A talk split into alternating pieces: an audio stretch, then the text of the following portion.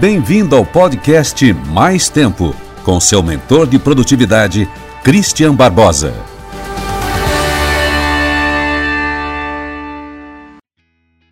Você já passou por um momento de crise, pessoal ou profissional? Como que você pode fazer para lidar com esses momentos? O que, que você pode fazer para não se abalar tanto assim? Vou responder uma pergunta que eu recebi aqui no canal pela Dinalva Silva. Quem perguntou o seguinte: Christian, qual seria o seu conselho para gerenciar uma crise, seja na carreira ou nos negócios? Quais são as atitudes corretas nesses momentos de dificuldades para não deixar se abalar? Como se preparar para lidar com a crise? Obrigado pelas dicas. Como lidar com crises? Bem, 20 anos empreendendo, com muita gente já passou pelas minhas empresas, com muitos negócios diferentes, com muitos clientes, projetos diferentes em vários países, com certeza já passei por muita crise profissional. E sem dúvida nenhuma também passei por várias crises pessoais, obviamente, com relação à saúde, até por isso que eu, falei, eu falo sobre produtividade.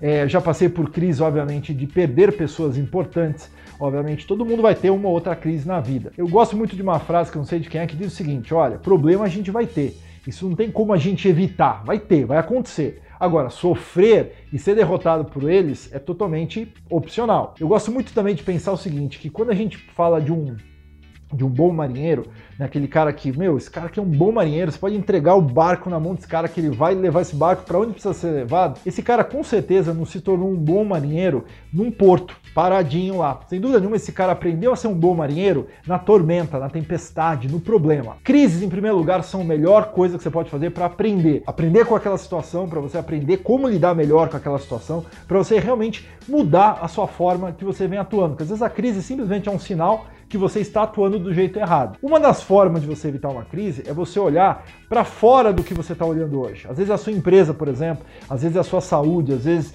é a sua carreira. Pede para alguém de fora te dar uma opinião. O que, que você acha? Será que eu estou indo num caminho que eu não estou mais crescendo, que eu estou simplesmente estagnado? Será que a minha empresa está entrando no mercado cheio de concorrentes, eu não estou conseguindo ver alternativas para crescer e lá na frente isso vai destruir completamente o meu faturamento? Você tem que sempre pensar que alguma coisa vai mudar radicalmente o seu mercado, vai mudar radicalmente a sua carreira, vai mudar radicalmente, às vezes, a sua própria profissão. E você vai ter que se adaptar muito rápido com isso. A única constante na vida é a mudança. E é essa constante que a gente tem que aprender a lidar com ela. Então, como lidar com uma crise? A primeira coisa é a seguinte: mapeie a situação por completo. Quando a gente tem uma crise, geralmente a gente olha só aquilo que a gente está vendo ali e a gente tem um monte de coisa que a gente não está vendo, mas que a gente sabe que é pesado, que é difícil, que a gente não quer ver gente que empurra a poeira para debaixo do tapete. Esse é o modo errado de se lidar com crise. Tem que fazer o quê?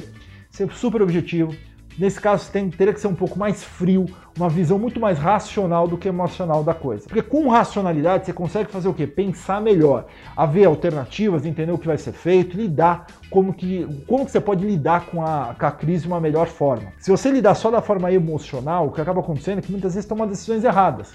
Eu acredito que emoções em momentos de crise elas têm muito mais a ver com razão, tem que pensar muito, racionalizar, ver várias formas e obviamente tem um pouco de emoção também, não dá pra gente retirar. Mas deixa a razão ganhar, porque muitas vezes você é emocional e faz besteira e aí você tá piorando a sua crise. Então dorme às vezes, pensa um pouco melhor sobre o que você vai fazer. Segunda coisa, cria um plano para resolver essa tua crise. O que, que, precisa ser feito? Quais são as alternativas? Quais são as estratégias para fazer isso? Teve uma vez eu tive uma empresa e eu, eu fiz a fusão dessa empresa com uma outra empresa e a gente acabou tendo cargos que eram iguais. Muitos cargos que as pessoas tinham, por exemplo, financeiro, tinha num e tinha no outro. Você tinha, por exemplo, gerente de conta, tinha num e tinha no outro. Então, e eram duas empresas bem, com equipes muito grandes, e quando a gente juntou, ficou muita gente, então a gente teve que demitir. E eu, quando a gente foi ver o número, a gente teve que demitir quase 100 pessoas de uma única leva, assim. Eu falei, caramba, primeiro olhar para isso, né? Obviamente, a gente não tinha como colocar essas pessoas em outras posições. Quem podia ser aproveitado já tinha sido aproveitado. Essas pessoas eram realmente pessoas que ali estavam com cargos duplicados. Aí a segunda coisa foi, bem, como que a gente vai falar para 100 pessoas que elas vão perder o emprego delas, né?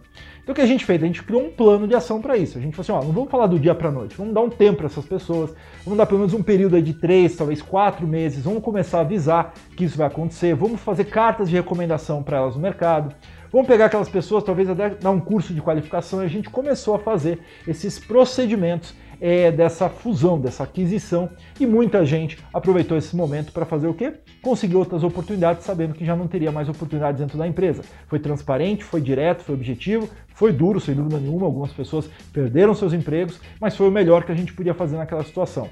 Né? Não, é, não, não dá para, às vezes, botar a poeira para debaixo do tapete. Você tem que ajudar as pessoas, tem que se ajudar também, tem que olhar a coisa de um jeito amplo para que seja benéfico para todo mundo. Então, crie um plano de ação. O que, que você pode fazer? Outra coisa, busque pessoas que possam te ajudar a resolver essa crise, que já passaram por essa crise, pessoas que têm uma experiência naquele contexto, pessoas que sabem como fazer, um mentor de negócios, um cara para tua carreira. Pergunte para outras pessoas que têm uma experiência real no assunto. Não vai perguntar para cara babaca, para influencer que faz videozinho. Não, pergunta para cara real. Cara assim, meu, você tem 10 anos esperando aquele negócio, tem 30 anos esperando aquele negócio, você sabe fazer, já passou por isso. O que ele faria nessa situação? Ouvir uma, duas opiniões. Vê se ele não te ajuda a ter alguns insights do que, que você pode fazer nesse momento. Controle as suas emoções. Em geral, a gente, quando tem uma crise, a nossa mente começa a fazer o quê? Piorar o problema. Nossa, vai acontecer aquilo. Meu Deus do céu. No final do mês eu não vou ter, não vendi nada, não vou ter dinheiro para pagar minhas contas. Meu Deus, o que eu vou fazer? Vou ter que devolver o carro. Meu Deus do céu. Aí você começa a fazer o quê? Criar um mar de pensamentos ruins. Isso começa a te estressar. O teu sentimento começa a ficar com medo de medo, de angústia, de desespero. Isso só vai piorar a sensação de crise, a sensação de problema. Vai aumentar o seu nível de medo. E sabe o que você precisa fazer? O medo é uma boa oportunidade. A coragem só existe se você tiver medo. Se você isolar o medo, não vou ter mais medo na minha vida, acabou, você morreu já. Porque o medo é inerente à nossa vontade, você vai ter medo sempre. Então o que você deveria fazer? Aprender que coragem vem do medo. Se você tá alguma coisa está com medo, a coragem te ajuda a fazer alguma ação independente do medo. Ou seja, tá com medo, vai com medo mesmo. A coragem vai ser criada quando você começa a entrar em ação. Mas muitas vezes os pensamentos te bloqueiam dessa execução.